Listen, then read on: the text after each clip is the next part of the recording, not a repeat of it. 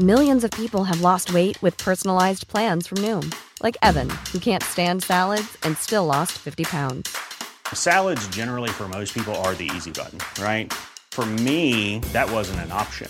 I never really was a salad guy. That's just not who I am. But Noom worked for me. Get your personalized plan today at Noom.com. Real Noom user compensated to provide their story. In four weeks, the typical Noom user can expect to lose one to two pounds per week. Individual results may vary.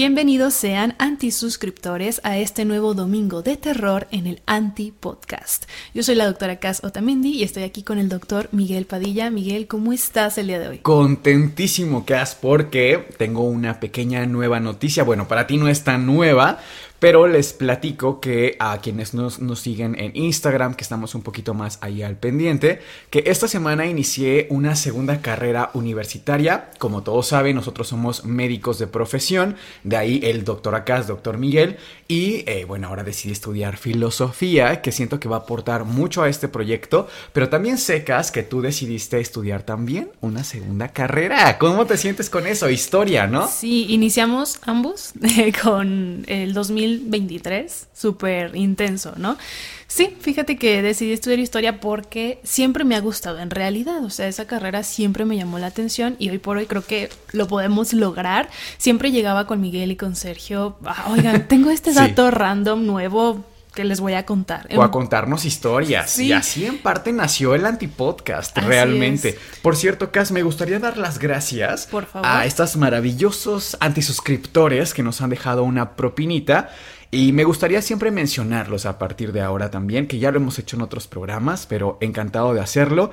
Es gracias a María Guadalupe, Ivonne Andarza, Coral, Jazz Caballero, Ana Soledad López, Nimsi, María Alejandra Angarita, Juan Antonio, Alexa Itzel Cobos, Sol Loza y Karen Miss. Muchísimas gracias a todos y cada uno de ustedes que hacen posible este programa. Nosotros somos Sergio, Cas y Miguel y esto es el Anti Podcast.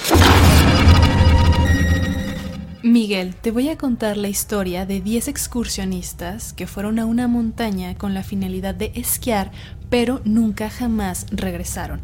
Este caso fue conocido a nivel internacional, fue muy mediático, tenemos muchísima evidencia porque hay fotografías, están los diarios de los excursionistas, incluso quisiera pedirle a los antisuscriptores que tomaran lápiz y papel para ir escribiendo algunos datos porque las teorías a la fecha son muchísimas. Entonces también les invitamos desde ahora a que pongan sus teorías al finalizar el video. Esto comienza en el año 1959, en la región de los Montes Urales. En ese entonces, la Unión Soviética, hoy por hoy, la Federación Rusa.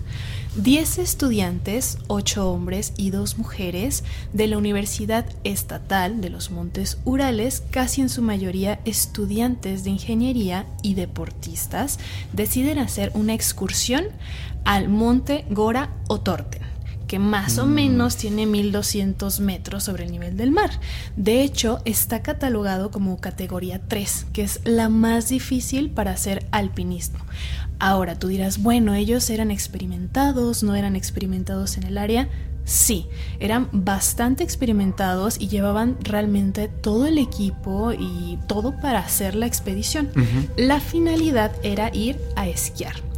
Es así que comienzan eh, yendo en tren primero para desplazarse justamente a las faldas de esta zona y comenzar el ascenso. Que fíjate que es curioso que menciones eh, la importancia de estar preparado y capacitado, tener experiencia, porque te platico que tuve una pequeña obsesión cuando yo era niño con el tema de los montes Urales.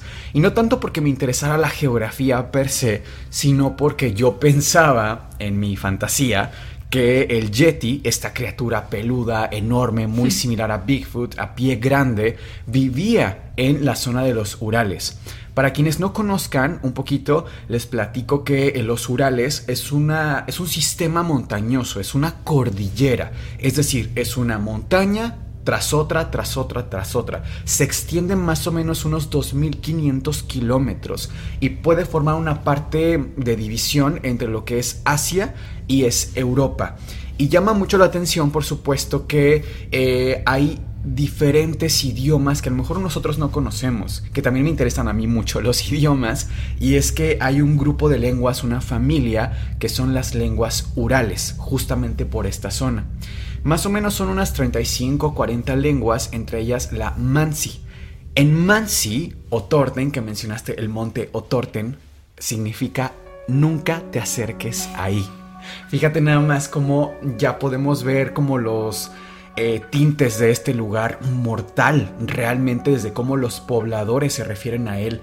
Y dato curioso también, eh, son montes muy altos. De hecho, si no mal recuerdo, el monte más alto de la cordillera debe ser el Noradnaya, que es unos casi 2 kilómetros de altura, unos 1850 metros aproximadamente, que se dice fácil pero transportarte hasta estos lugares con un equipo, por más bien capacitado que estés, con las temperaturas que se manejan ahí, es algo realmente pavoroso. Y además, otro dato curioso es que es muy común encontrarte cuerpos, es decir, cuerpos sin vida, me refiero. Y no solo en esta zona, sino en todas las que se puede hacer alpinismo, ¿no? Por ejemplo, en el Everest, en los Alpes, vemos que hay cuerpos, no sé, el alpinista azul, porque traía un traje azul, y lo dejan ahí.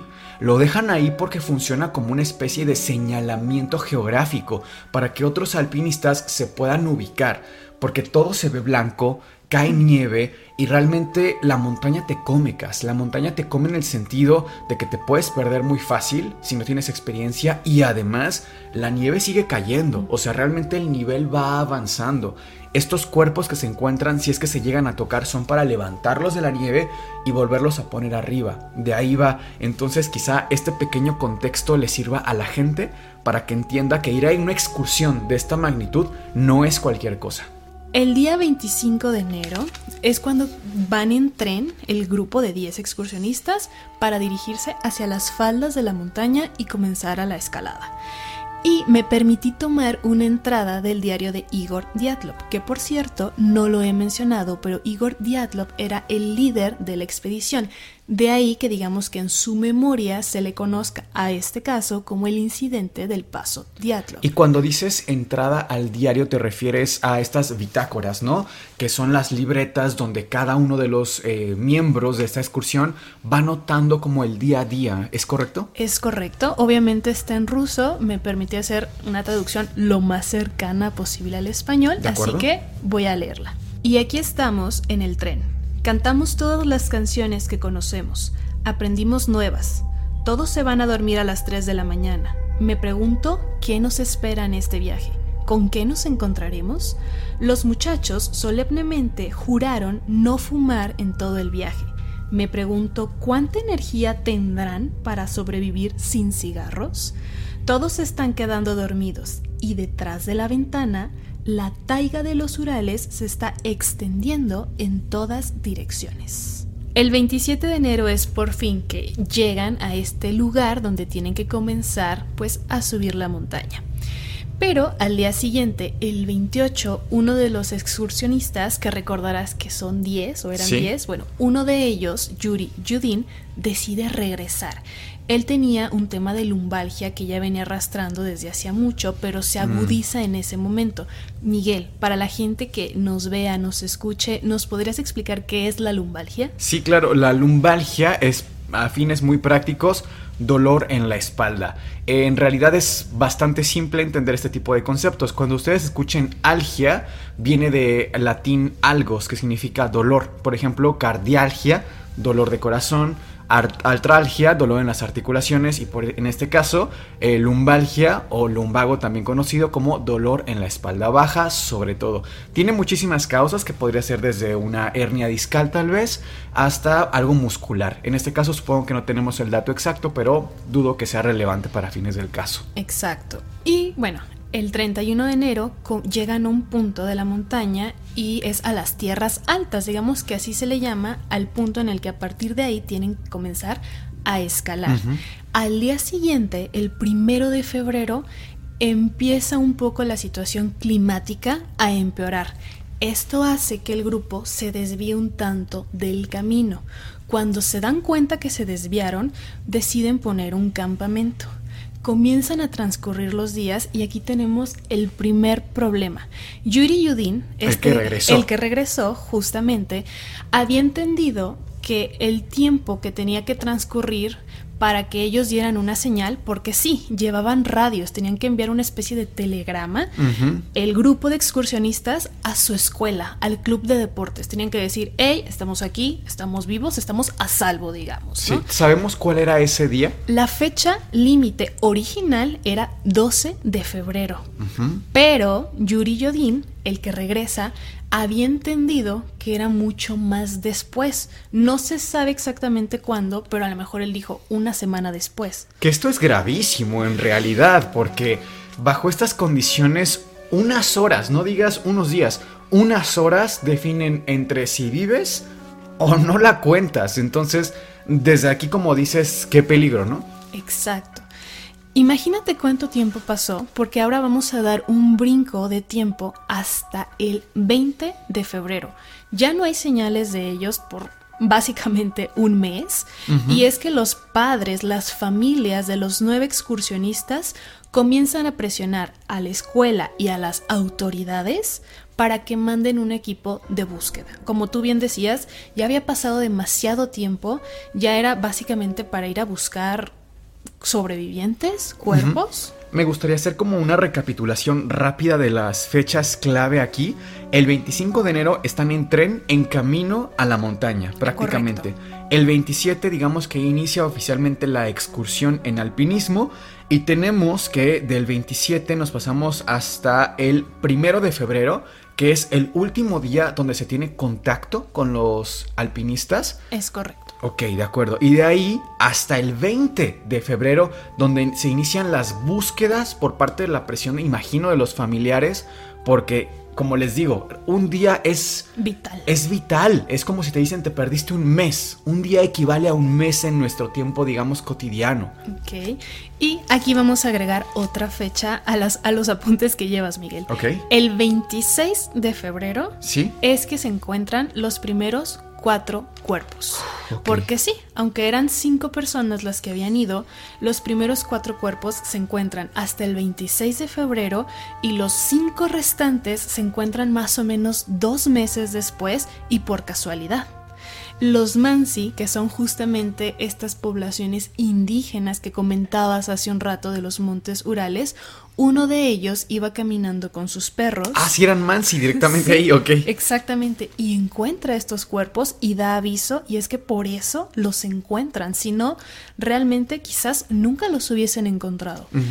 Las condiciones, Miguel, en las que encuentran el campamento son realmente muy extrañas y vamos a poner aquí, pues bueno, fotografías y demás.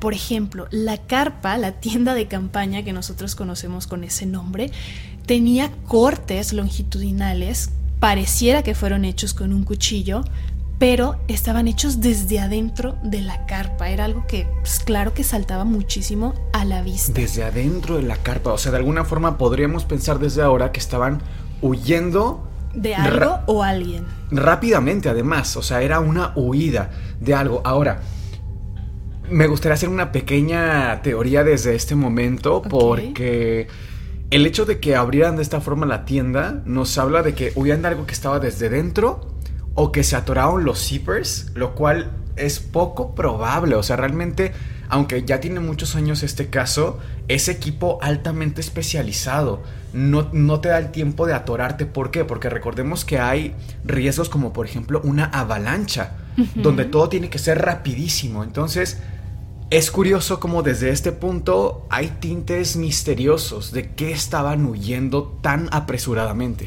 Exacto. Otra cosa que también es muy interesante de este caso es que los cuerpos parecía que, ok, si estuvieron todos en algún momento en un punto específico, en determinado momento empezaron a irse en subgrupos a partes distintas. Te voy a mostrar un mapa justamente que ejemplifica dónde fueron encontrados los cuerpos y es que realmente todos tenían distancias distintas entre los subgrupos y entre sí también.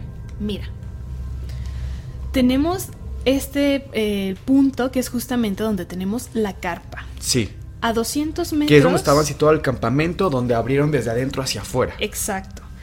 Después había más o menos 500 metros de huellas de zapatos que, ojo aquí, esas huellas eran de, parecían ser más bien de una caminata usual, a una velocidad normal. Entonces también es extraño que si estaban huyendo de algo o alguien, porque las huellas estaban con una mm. velocidad normal, ¿me explico? De acuerdo. Sin ir corriendo. Quiero pensar que todo esto que estás mencionando, que quizá la gente diga que es muy aventurado que lo digas, es porque hay un montón de registros oficiales disponibles que podemos hacer uso de ellos para saber este tipo de detalles. Sí, de hecho, la última investigación que se hizo del caso fue en 2019, entonces realmente el gobierno ruso hoy por hoy a la fecha sigue investigando el caso. Hay muchísima evidencia y muchísima información. Después de que tenemos estas huellas, llegamos a una parte del bosque. Aquí, por ejemplo, fueron encontrados dos cuerpos y 75 metros después de longitud encontramos cuatro cuerpos, pero fíjate que tres estaban más en la superficie y había uno mucho más profundo por alguna razón. Y los otros tres cuerpos restantes 300 metros, 480 metros y 630 metros estaban en esta localización. Entonces, como te decía, como si hubiesen huido en subgrupos y aparte entre ellos había cierta distancia también. Ok. Vamos a leer la última entrada del diario de Igor Diatlov. 31 de enero de 1959. El clima de hoy es un poco peor. Viento al oeste nieve probablemente desde los pinos, ya que el cielo está perfectamente despejado. Comenzó relativamente temprano, alrededor de las 10 a.m. Regresé al camino de Mansi. Hasta ahora estamos siguiendo un rastro de Mansi en el que no hace mucho pasó un cazador con ciervos. Ayer parece que nos topamos con su parada de descenso. El cazador tomó el camino trillado por sí mismo. Estamos siguiendo sus pasos. Pasé una noche sorprendentemente buena. El aire es cálido y seco, aunque la temperatura es de menos 18 grados a menos 24 grados centígrados. Caminar es especialmente difícil hoy. No podemos ver el camino. A veces tenemos que andar a tientas no puede hacer más de 1.52 kilómetros por hora. Probar nuevas formas de despejar el camino.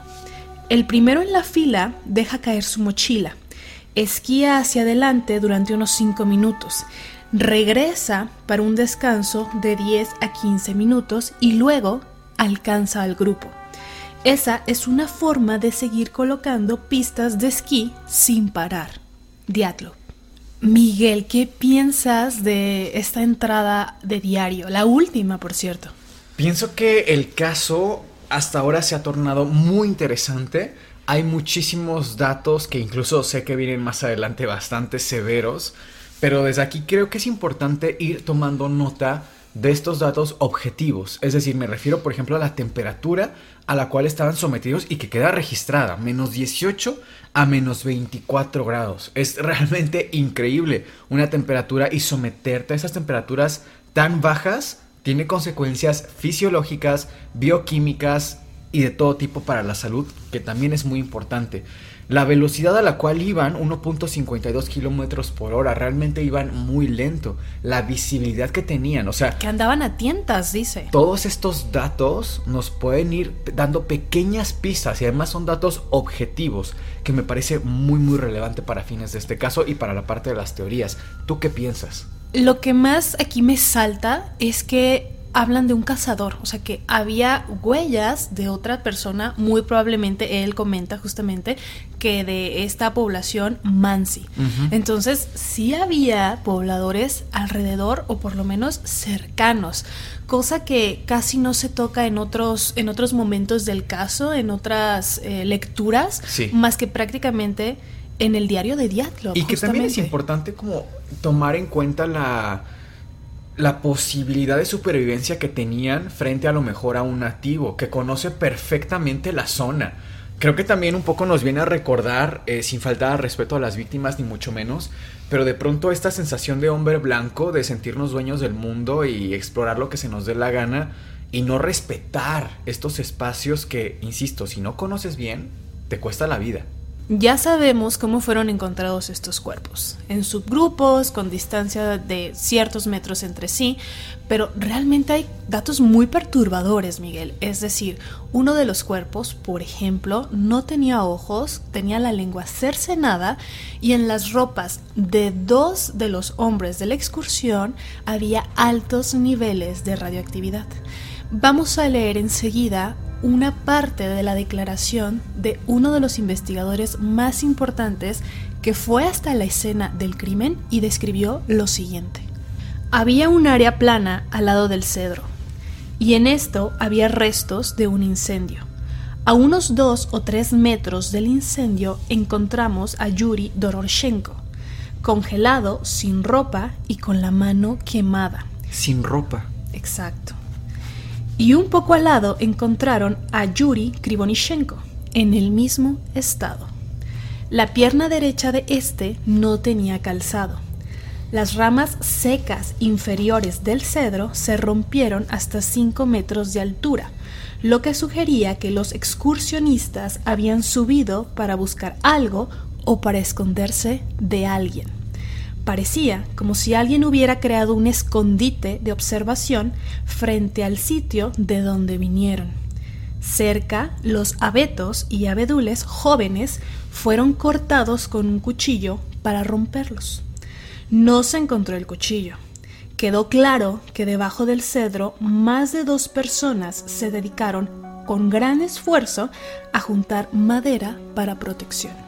Estos datos que nos estás contando, Cass, es de, una anotación de un investigador, ¿correcto? Eh, correcto. Algo que me llama la atención desde ahora, que quizá dejemos para más adelante, es que esta víctima, las dos víctimas se encontraron sin ropa. Lo comentaremos, supongo, más adelante, porque creo que eso podemos encontrar una explicación fisiológica. Pero el tema de la pierna derecha sin calzado, a mí me llama la atención también. Eso me, me orienta a que estaban escapando otra vez de algo, en el sentido de que no le dio tiempo de ponerse el otro calzado. O sea, no es que anduviera así en la nieve, sino que realmente no le dio tiempo de ponerse el otro zapato. Eh, no sabemos si encontraron una tienda cerca o algún tipo de escondite, por lo que parecía, sí, por cómo estaban colectando la madera para Muy improvisadamente. Muy improvisadamente. Pero ese dato de casi un pie descalzo me hace pensar en esta urgencia de irse otra vez de ese lugar. ¿Tú qué opinas? Eso junto con que la tienda estaba rota con un cuchillo desde dentro, o sea, salieron corriendo de la tienda por alguna razón desconocida hasta el momento, se van hacia, tenemos estas huellas que para mí no me coincide, si tenían esta urgencia de hacer un, segundo escondite, una guarida rápidamente, ¿por qué las huellas son tan lentas? ¿Por qué no le da tiempo de ponerse un zapato, solamente uno, pero las huellas son lentas? Pienso que algo pasó en la tienda que los hizo huir de ahí. Abrieron desde dentro, huyeron a una velocidad lenta porque no podían ver. Incluso desde días antes eh, Diatlov lo había descrito en sus entradas. Llegan a este punto ya siendo los siguientes cuerpos que se encuentran, pero el cuerpo que aparece sin este calzado en pierna izquierda, pierna derecha, perdón, ya venía descalzo probablemente desde la tienda. O sea, desde ahí no le dio tiempo porque venía huyendo desde esta distancia.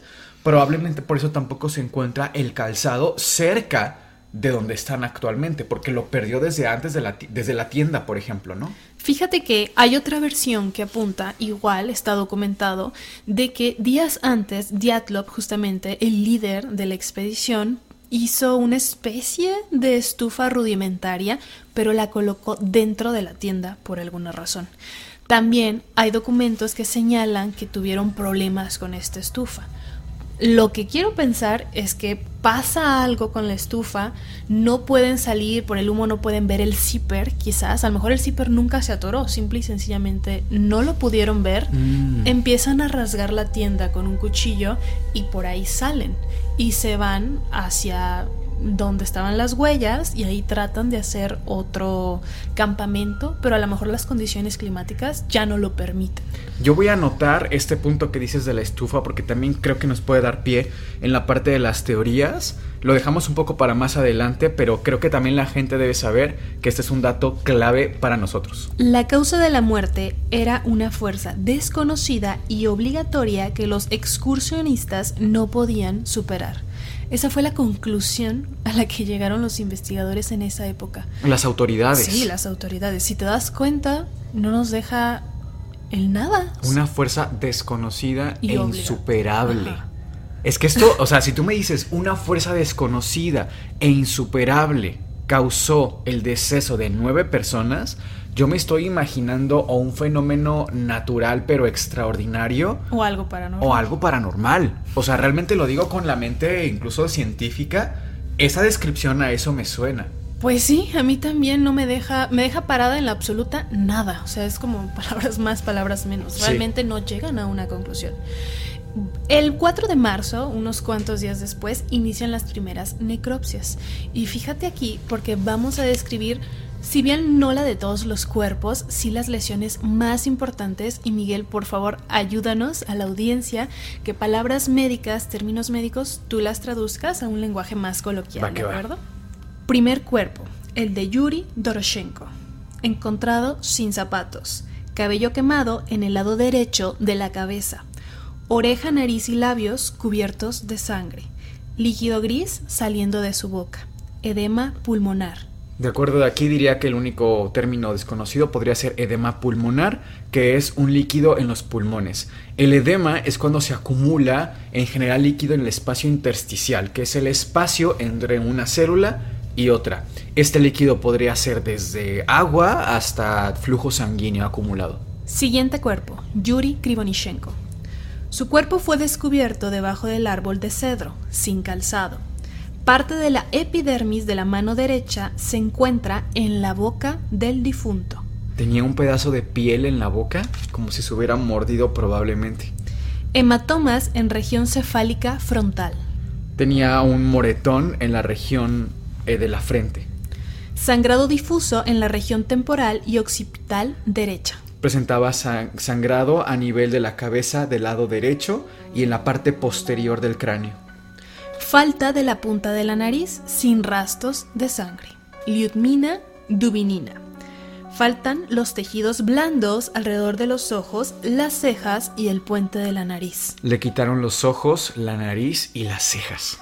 Tejidos dañados alrededor del hueso temporal izquierdo. Tenía parte del cráneo herido. Las cuencas de los ojos vacías. Faltan globos oculares. Falta la lengua.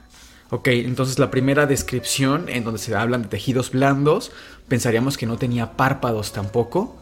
Y después hablaríamos de que no tenía ni siquiera el globo ocular, fue extraído. Y no se encontraron los globos oculares tampoco alrededor del cuerpo. Y por lo que comentas, tampoco pensaríamos quizá, aterrizándolo tal vez a fauna del lugar, algún lobo tal vez, sería muy raro que solamente se comiera los ojos por un lado y por el otro no presentaba heridas de mordida o algo similar. Aparte, este es el único cuerpo al que le faltan partes como tal, los otros no.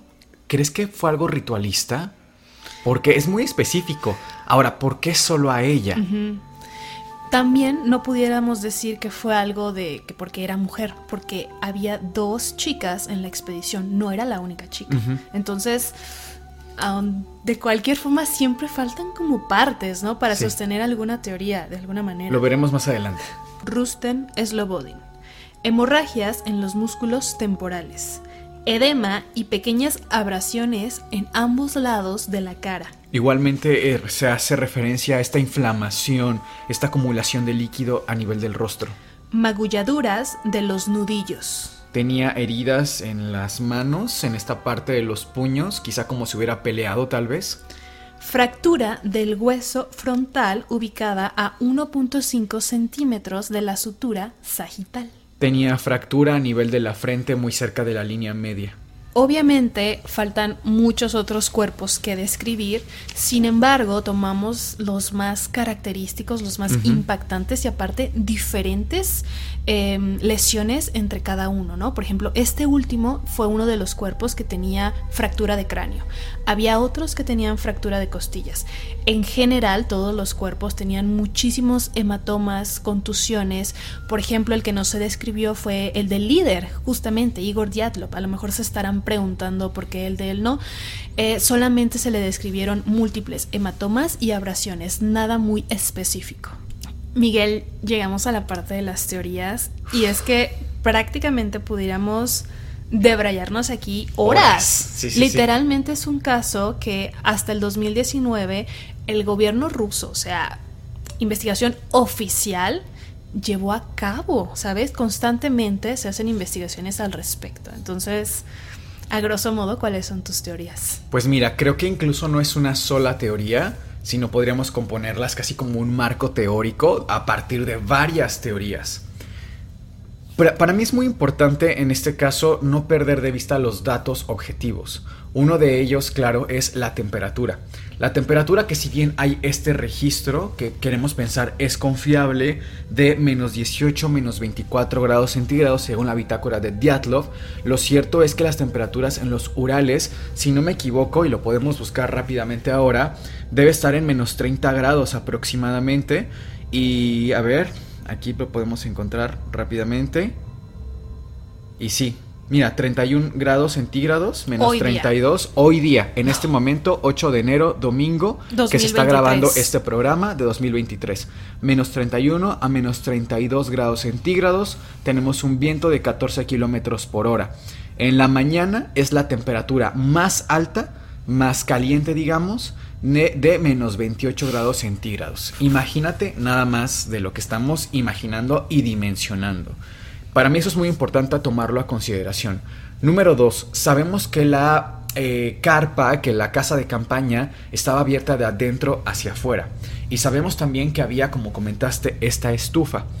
Yo pienso que más que se estuviera eh, quemando y que no pudieran ver, creo que realmente se intoxicaron. Hay un tipo de intoxicación que en medicina nosotros conocemos como intoxicación por monóxido de carbono, que es prácticamente algo similar a la del dióxido de carbono, solamente que es monóxido. ¿Qué pasa? Que estos pacientes, eh, cuando entra el monóxido en su cuerpo, se une con muchísima afinidad, con muchísima facilidad esta molécula de monóxido de carbono a la molécula que, que transporta el oxígeno, en este caso la hemoglobina, y se forma algo que se llama carboxihemoglobina. Resulta, que, como bien sabes, que la carboxihemoglobina es altamente tóxica. ¿Por qué? Porque puede incluso llegar a la pérdida del conocimiento, a una confusión mental, nos da incluso trastornos neuropsiquiátricos, eh, psicológicos. Son pacientes que están muy asustados, que están muy confundidos, que no perciben la realidad como, como es. Entonces creo que desde aquí podemos saber esta urgencia. No sabemos si tuvieron, por ejemplo, alucinaciones, pero sí podemos ver claramente que estaban huyendo de esta intoxicación. Por eso rompieron la carpa, por ejemplo. Claro, con urgencia. Realmente era un escapar y ventilar a como diera lugar. Ahora, eh, sí creo también que es peculiar eh, que huyeran de alguna forma específicamente a una dirección. ¿Por qué? Porque si ya abriste la carpa, como por qué necesariamente huir? A menos que se estuviera quemando, pero no tenemos datos de que hubiera un incendio en la carpa, que hubiera rastros de quemadura de algún tipo de, del tejido textil. Por un lado, esa es mi primera teoría, una intoxicación por monóxido de carbono, que pudo o no conllevar incluso a alucinaciones, eh, pues gravísimas, realmente, incluso, o sea, una intoxicación por monóxido te quita la vida, es así de simple, te quita la vida. Entonces, esa sería mi primera teoría. La segunda que tengo y que acompaño es que no salieron con su equipo normal, el de protección, porque, insisto, estaban huyendo, estaban escapando rápidamente de esta intoxicación. Entonces, justo por eso, uno de ellos ni siquiera tenía su calzado completo, o sea, eso lo tenemos clarísimo. Por ese lado, eh, al no estar protegidos del frío, a estas temperaturas tan, tan bajas, realmente presentaban un trastorno enorme. En urgencias nosotros hemos trabajado con pacientes que sufren heridas por congelamiento. Para quienes no lo sepan, el frío lastima muchísimo el tejido. Es cierto que hemos trabajado em, a nivel médico con lo que es el, congelamiento o la hipotermia terapéutica. A ver, me explico un poco. La temperatura normal del cuerpo humano es de unos 98.6 grados eh, Fahrenheit, que equivalen a unos 37 grados centígrados. Cuando llegamos a unos 35 grados, 34 grados, ya se conoce como hipotermia. Hipo que viene de debajo de y la termia pues la temperatura. Cuando nosotros tenemos aproximadamente entre 32, 34 grados centígrados, vemos que los pacientes tienen un comportamiento muy especial. Ojo, 32 grados. No estas temperaturas tan bajas. 24. Claro, menos 24, pensando amables, pensando que no era tanto frío. Pero ¿qué pasa? Son pacientes que entran en una etapa que se llama de excitación. La etapa de excitación eh, pasa porque nuestro cuerpo libera de forma muy rápida grandes cantidades de glucosa porque se activa la glucólisis. Se rompe la glucosa, se libera, eh, se, se genera más glucosa a través de gluconeogénesis ¿Y qué pasa? Que el paciente está muy, muy excitado. Está, pero ojo, me refiero a la parte psicológica. Está Como eufórico. Eufórico, exactamente. La segunda etapa es cuando disminuye la temperatura un poco más, más o menos unos 2-3 grados por debajo de este estándar. Son pacientes que entran en un estado de adormecimiento. Son pacientes que se depletan o se caen los niveles de glucosa entran en una fase casi de adormecimiento, se sienten muy débiles, muy bajos de energía, visión borrosa. ¿Y qué pasa? En la tercera etapa o de parálisis, donde llegamos más o menos a unos 28 grados centígrados, los pacientes entran en una parálisis total de los músculos. Ahora, eso se dice muy fácil, pero vivir esto es realmente terrible. Tenemos incluso en medicina un tipo de terapia que se llama circulación extracorpórea que es calentar al paciente, pero con un equipo especializado, ¿sabes? Em, cuando digo parálisis o etapa de parálisis me refiero a que el metabolismo humano se detiene. En ese momento se detiene. El cerebro en nuestro cuerpo, a pesar de ser un órgano relativamente pequeño en cuanto, en cuanto a peso, quiero pensar en un 2-3% del peso corporal total, a nivel de gasto cardíaco necesita mucho flujo sanguíneo. Estamos hablando de un 15 al 20% de flujo sanguíneo que necesita. El cerebro nunca deja de comer ni oxígeno ni glucosa. Es tan fuerte el enfriamiento que detiene la tasa metabólica del cerebro. Imagínense nada más de lo que les estoy hablando. Al mismo tiempo que detiene la tasa metabólica, también daña el tejido enormemente.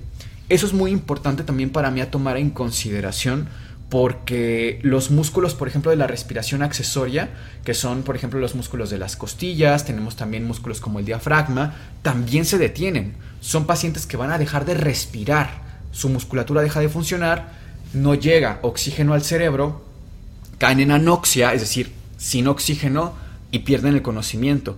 Pero antes de eso, padecen una serie de cosas, quizá sí, como alucinaciones, por ejemplo. Es decir, Insisto, porque todo este esquema que he explicado hasta ahora, Cas, pues es en pacientes que vemos en urgencias con un enfriamiento de máximo 28 grados centígrados, quizá 25, etcétera, donde realmente ya la hipotermia es sumamente importante. Pero los niveles de hipotermia que tenían este grupo de, excursionistas eh, sobrepasa lo que tú y yo hemos visto, incluso estudiado. lo he estudiado, incluso. O sea, ya no lo, lo puedes manejar en cualquier lugar. Necesitas un equipo muy específico y ya es clínicamente impresionante lo que pasa en el cuerpo. Si me preguntas, por ejemplo, a mí me preocuparía el caso de la chica que fue encontrada sin ojos.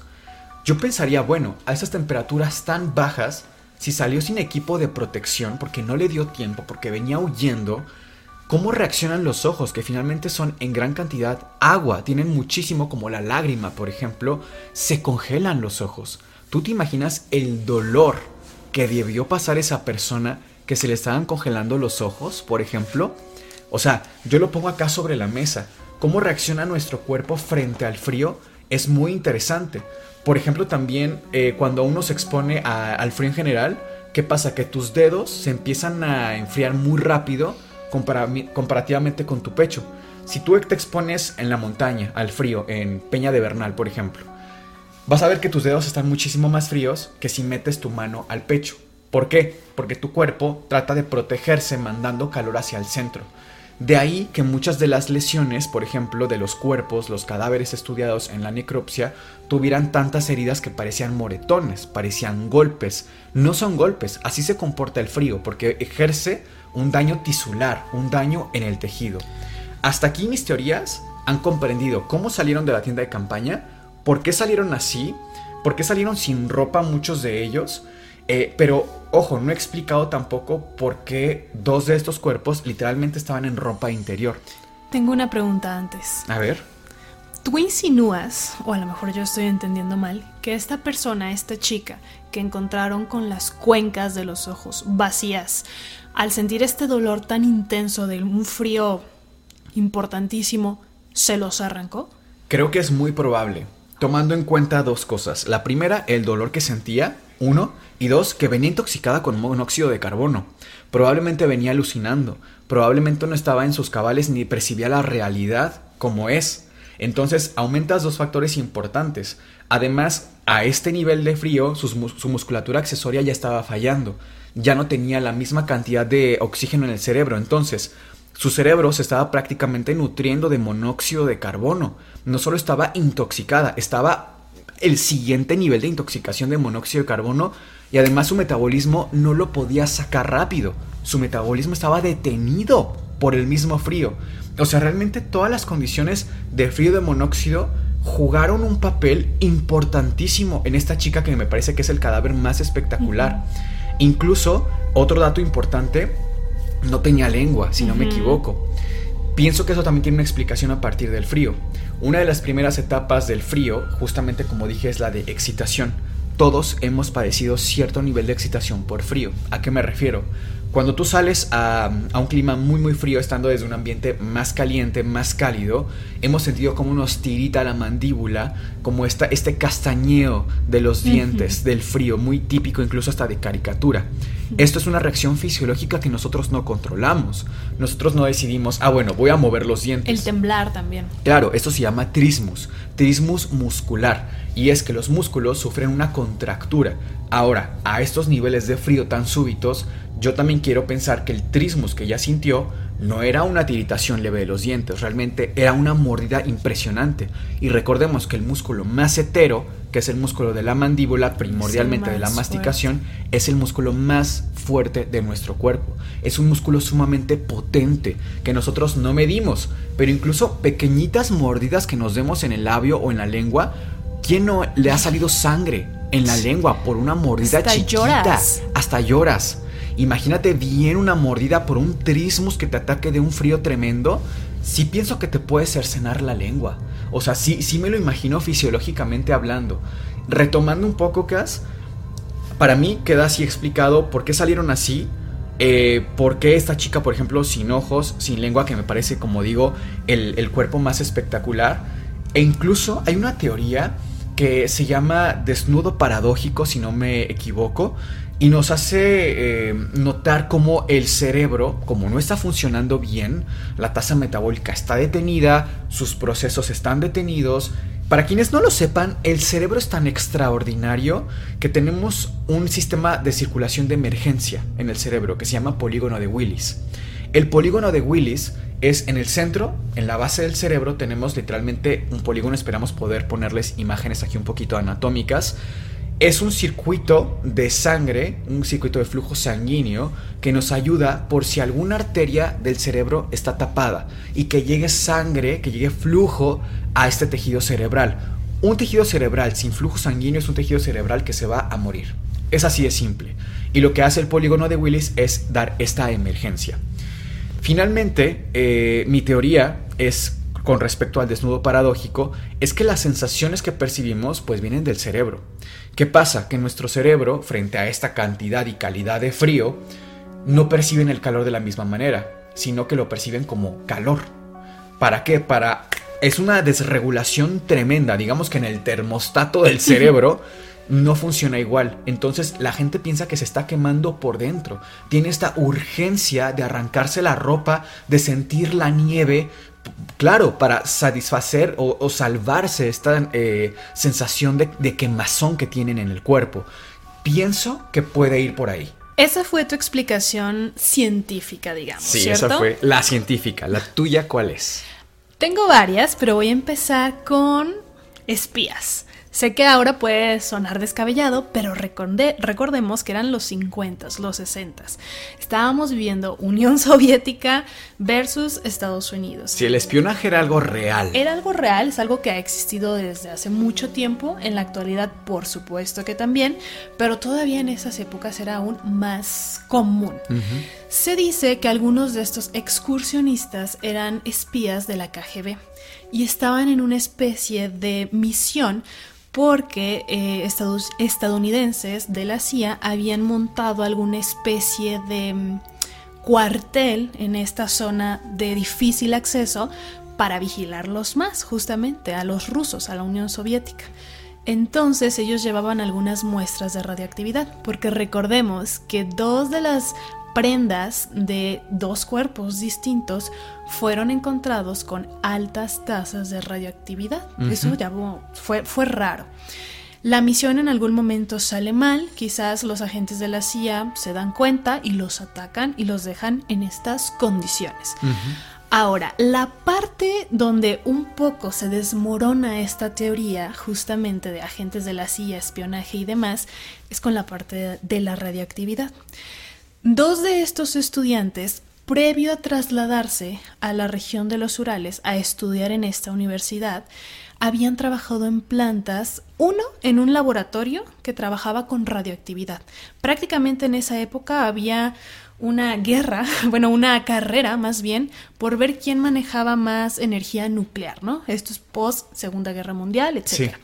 Uno de ellos había trabajado en un laboratorio bastante secreto, por cierto, y el otro había trabajado en nada más y nada menos que una planta nuclear llamada Mayak, la cual en 1957 sufrió una catástrofe nuclear muy similar a Chernobyl. De hecho, aquí, dato extra, se ha hablado mucho de que Chernobyl, la planta nuclear que explotó, no, era algo sin precedentes. Incluso hoy por hoy sabemos que la Unión Soviética trató de esconderlo a más no poder obviamente se dieron cuenta, pero en realidad en el 57 una planta explotó también, solo que en, en esa situación tuvieron más suerte y lo pudieron ocultar. Es algo muy común de, esta Unión Soviética que guardaran mucho estos secretos, se les conoce incluso como secretos de Estado. Alrededor de 250 mil personas tuvieron que ser evacuadas de alrededor de la planta de Mayak. Entonces, si esta persona, este excursionista, había trabajado en la planta y el otro, el otro excursionista, había trabajado en un laboratorio secreto donde trabajaban con radioactividad, era más que probable que por supuesto sus prendas tuvieran altos niveles de radioactividad a diferencia de las ropas del resto. Entonces, a lo mejor la teoría de las espías, de que llevaban muestras radiactivas y demás, en esa parte se tambalea un poco.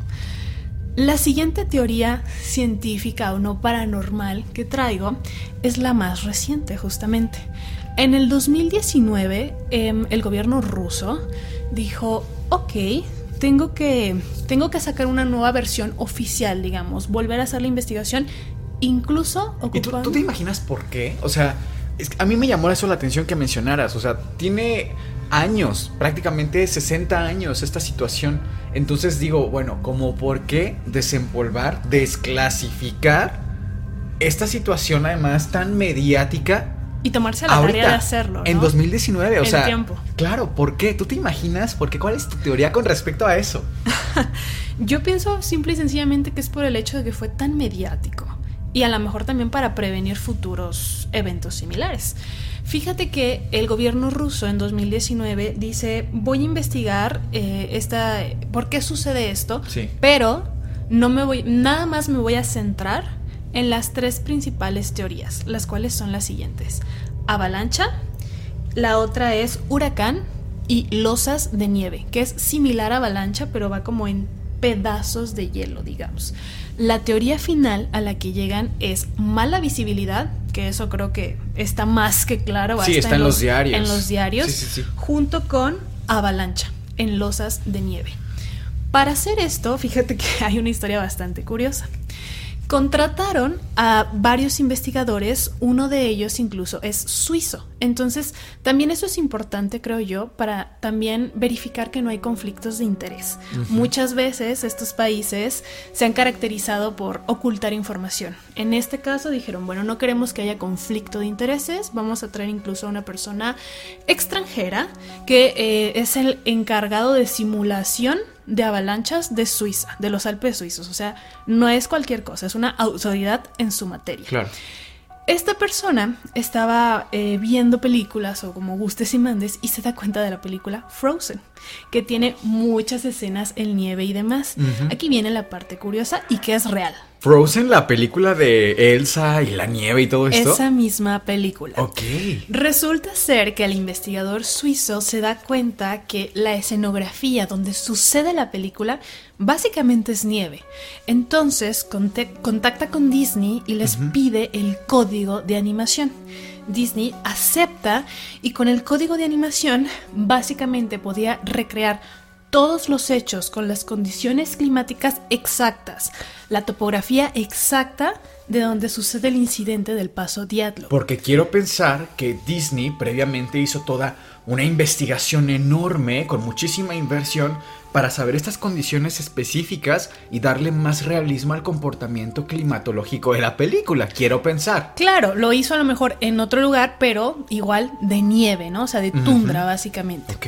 Entonces el investigador ya con los esta parte de animación y ayudándose también de pruebas que hacen estas agencias de automovilísticas, me parece que fue Genes, no, la otra marca de automóviles, GM, General Motors. Estos em, pruebas que hacen con cadáveres reales, por supuesto, donde a tal velocidad, a kilómetros por hora, si un auto se impacta, ¿qué sucede con el cuerpo? ¿Cuáles son los tipos de contusiones que puede tener? Si lleva cinturón, así y asado, ¿no? Entonces, con todo esto, recrean justamente la parte del paso Diatlov. No contentos, después lo hacen en la realidad. En una montaña, justamente en Suiza, recrean todo. Y la teoría o la hipótesis más viable y que por cierto es con la cual se quedó el gobierno ruso actualmente, ¿eh? desde 2019, es que hubo eh, avalancha pero en bloques de hielo. Se empiezan a desprender por la pendiente sumado a vientos catabáticos, que es básicamente vientos muy fríos que corren a velocidades increíblemente eh, potentes sobre una pendiente. Esto impulsa a que todavía se, se, caigan más bloques de hielo. Ellos estaban en la parte de la base de esta, donde empieza a subir la montaña, dormidos justamente, y los bloques de hielo empiezan a caer. Por eso abren la tienda, como pueden salir, no se visten justamente, que coincide con tu teoría, no se alcanzan a poner la ropa, los zapatos. Probablemente a la persona que le faltaban los ojos le caen estas estacas que se forman, que no son estacas como ah, tal. los carámbanos. Exactamente, los picos de hielo justamente de estos bloques y por eso quedan los cuerpos con tantísimos moretones, algunos tenían edema pulmonar, agua en los pulmones, es la teoría que el gobierno a la fecha sostiene. ¿Qué piensas de esto? Me parece muy interesante cómo se desarrolla esta teoría meteorológica porque además tiene un fundamento científico.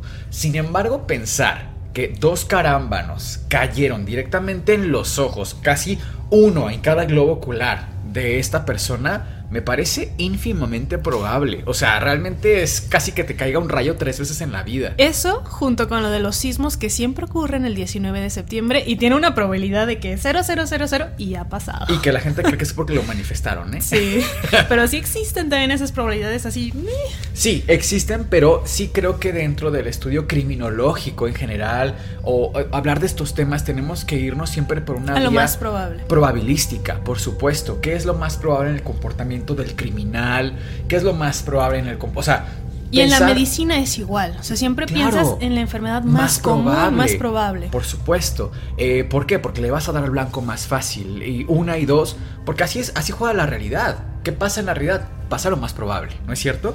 Ahora, eh, hay otra teoría que me podríamos complementar acá con lo que comentas de los vientos catabáticos, que es, lo, son los vórtices o calles de Von Karman. ¿Has escuchado esto? A ver, cuéntanos más. Pues mira, de hecho, por acá eh, tengo un video guardado porque siempre me gusta eh, sacar curiosidades también con los amigos. Me gustaría que vieras este puente. Ve cómo se mueve. ¿Crees que es real? Ya se hubiese derrumbado, ¿no? Totalmente. Bueno, pues es real. Este es un puente que se sitúa en Tacoma. Bueno, se situó porque ya no existe. En Tacoma y mira, ah, se cayó en efecto. Se derrumbó el 7 de noviembre de 1940. Esto tiene una connotación científica interesantísima y fascinante. La física eh, no es nada más lo que vimos en la preparatoria y que a muchos les aburrió. A mí me interesó mucho la física en la prepa y estaba como un equipo de, física. Y fíjate que hay un tema que es justo los vórtices de von Karman. ¿Qué es esto? ¿Cómo se comporta un flujo? puede ser de viento, específicamente hablando, eh, un cuerpo inmerso en este flujo. ¿A qué me refiero? Imagínense una montaña por ejemplo, justo el monte eh, de, los Urales. cualquiera, el que tú agarres de toda la cordillera, ¿cómo fluye el viento que va en estas dimensiones de velocidad? Tan rápido, ¿cómo se comporta este flujo de viento si tienes algo que no se mueve y que está pasando? La montaña. Esto genera una especie de remolinos que se llaman vórtices de Von Karman. Y esto es totalmente real. De hecho, lo vemos en imágenes de la NASA que parecen estos remolinos en las nubes hermosos, que parecen unas postales maravillosas, pero que tienen una connotación eh, de resonancia. De hecho, la verdad es que no recuerdo ahora mismo el título, pero hay un artículo que se hizo en España frente a cómo se comporta eh, un vórtice de von Karman en laboratorio, que se, hizo me parece que con oxidación de estaño. Eh, es decir, en un ambiente controlado se provoca un vórtice de von Karman y pusieron una placa metálica flexible justo para intentar replicar lo que pasó con el puente de Tacoma y se dieron cuenta que sí hay cierto grado de que si la resonancia de la placa equivale a la del vórtice, puede derrumbarse o ejercer cierta fuerza sobre la placa, por lo menos. Esto pasó con el puente de Tacoma. Por eso lo vemos moverse Por eso lo vemos moverse así, por el grado de resonancia que se equivale o se corresponde con el del vórtice de Von Karman. Esto, como ves, es, espectacular, o sea, realmente parece algo incluso falso, pero no es así, es real. Ahora, ¿qué pasa? Hay una teoría, que esto sí no tiene comprobación científica hasta donde llega mi recopilación bibliográfica, pero hay una teoría que dice que estos vórtices tienen pues obviamente un grado de frecuencia, eso es cierto. ¿Y cómo afecta al cerebro ese, es, esa frecuencia? Es interesante. Hay una teoría que dice que puede ocasionar un desajuste en los niveles de cognición enormes. O sea, prácticamente en fines muy coloquiales te vuelves loco, ¿no? O sea, pierdes la cordura. cómo se mueve todo de esa forma. No solo de cómo se mueve todo, sino que a nivel cerebral o sea, recordemos que la teoría es esta. Yo personalmente no la creo, pero creo que viene a acotación de lo que estamos comentando ahora. El cerebro tiene actividad eléctrica, que es muy. Eso es, eso es real. Y también, pues, es un medio físico, es decir, tiene cierta cierto, eh, frecuencia de resonancia, ¿no? Como todo, los pájaros, los árboles la tienen. Finalmente, hay cierta línea de pensamiento entre lo que es la resonancia y cómo funciona eléctricamente el cerebro. De por ahí va esta teoría y que lo puede afectar eléctricamente y cómo percibimos esta realidad es algo así como si estuviéramos intoxicados pero con resonancia. Algo así. Ahora, pensar que hubo vórtices de von Karman ese día en ese punto de la historia es totalmente plausible, es muy probable, es muy eh, tangible esa posibilidad. Sin embargo, llevarlo al terreno de que los afectó neurológicamente me parece demasiado aventurado. Pero también es cierto que no tenemos realmente investigación científica seria que avale si puede o no puede afectar. Si hemos visto cómo los vórtices de von Karman se comportan frente, no sé, a los pájaros, pero utilizan, o sea, los pájaros eh, sienten este cambio en la frecuencia y pueden ocupar esta energía para desplazarse hacia arriba y tomar más vuelo pero es algo físico. Pero cómo impacte, por ejemplo, a nivel cerebral, insisto, sí es muy aventurado, pero creo que para la conversación cabe perfecto comentarlo acá. Fíjate que yo también tengo otra teoría que considero probable. Una de estas indica que ellos pudieron ser confundidos con prisioneros de un gulag. Los gulag básicamente eran campos de concentración. La Unión Soviética originalmente los creó para tener prisioneros políticos, pero eventualmente en estos lugares llegaban pues muchos otros tipos de personas, no necesariamente presos políticos. De hecho, a la fecha aunque no oficialmente, siguen existiendo en Rusia. Por supuesto que el gobierno pues lo, lo niega totalmente.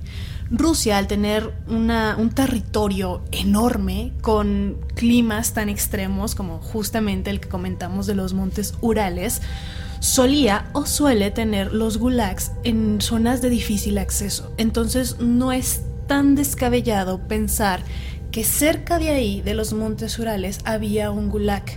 En determinado punto, los ve algunos militares al servicio de estos gulag piensan que son prisioneros y les disparan, les quitan la vida, como gustes llamarlo. Entonces también se me hace importante destacarlo. Respecto a teorías quizás no tan científicas, Miguel, ¿traes alguna que nos puedas compartir? Fíjate que alguna vez, hablando de este caso, escuché que dentro de las muchas fotografías, ah, porque eso es interesante también, eh, esas personas, los excursionistas, tenían una cámara o un par de cámaras. Y en una de ellas tienen fotografías en las que supuestamente aparecen luces en el cielo. Realmente mientras más te vas metiendo a este caso, te encuentras más y más detalles que, que, dices, bueno, ya expliqué esta parte, ya expliqué esta otra vía, pero algo siempre falta. Queda siempre un faltante. Sí. Y estas fotografías de luces en el cielo, dices, bueno, realmente creo que tanta gente que has, ha visto hoy día eh, estas figuras ovnis, ha visto incluso de cerca que parecieran naves espaciales. Entonces, decir, no, no es cierto, qué exagerado. Pues no, o sea, realmente tantas experiencias que hemos visto, tantos relatos, fotografías y videos. O sea, no es esta experiencia extraña que te contó el primo de un amigo, no, es, tengo este video en donde claramente se ve algo en el cielo, ¿no es cierto? Entonces, eh, mm, pues déjame decirte que eh, en efecto por eso tenemos tantas fotografías y evidencia del caso, pero lo más raro aquí es que la última foto de la que se tomó con esta cámara que los, los excursionistas llevaban, es de luces en el cielo, es la última y la vamos a poner justamente aquí. Si bien pudo haber sido el fuego como tal, una fogata o algo así, es raro que sea la última.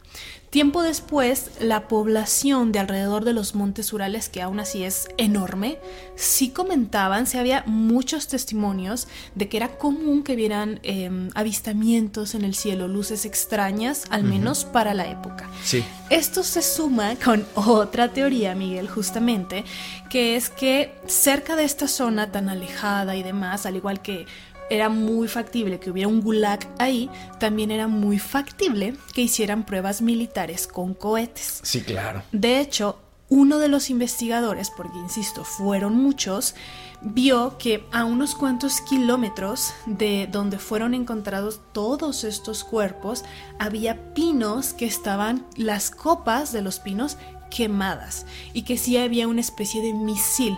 Entonces, Probable, pero pues realmente las lesiones que encontramos en estos cuerpos no corresponden a, por ejemplo, la explosión de un misil, ¿sabes? Quedándole aquí un poquito más de espacio a lo sobrenatural, también valdría la pena comentar que muchas de estas lesiones que presentaban todos los cuerpos pudieron haber sido causadas post-mortem, es decir, ya que habían fallecido, se eh, hacen estas lesiones. ¿Por qué? Porque el frío todavía alcanza a ejercer daño tisular.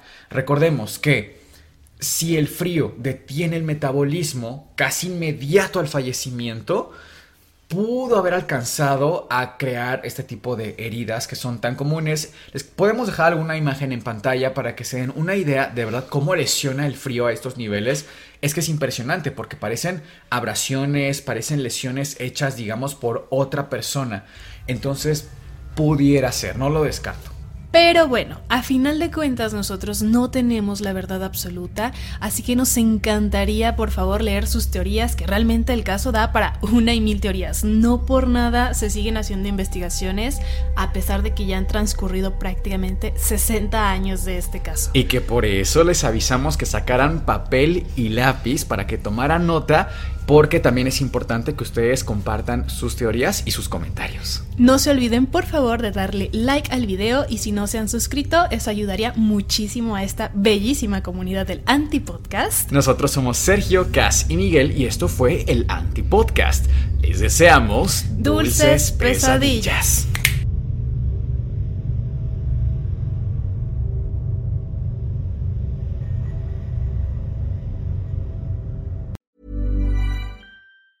If you thought the only way to get a more defined jawline with natural looking results was through surgery, think again. Juvederm Volux XC is a non surgical injectable gel filler that improves moderate to severe loss of jawline definition and can help you achieve natural looking results with little downtime. Even better, this improved definition lasts up to one year with optimal treatment. No maintenance required. Improve jawline definition for a smooth, sculpted look with Juvederm Volux XC. For important safety information and to find a licensed specialist, visit juvederm.com. That's J U V E D E R M.com. Not for people with severe allergic reactions, allergies to lidocaine, or the proteins used in Juvederm. Common side effects include injection site redness, swelling, pain, tenderness, firmness, lumps, bumps, bruising, discoloration, or itching. There's a risk of unintentional injection into a blood vessel, which can cause vision abnormalities, blindness, stroke, temporary scabs, or scarring. Talk to a licensed specialist specialist to find out if it's right for you.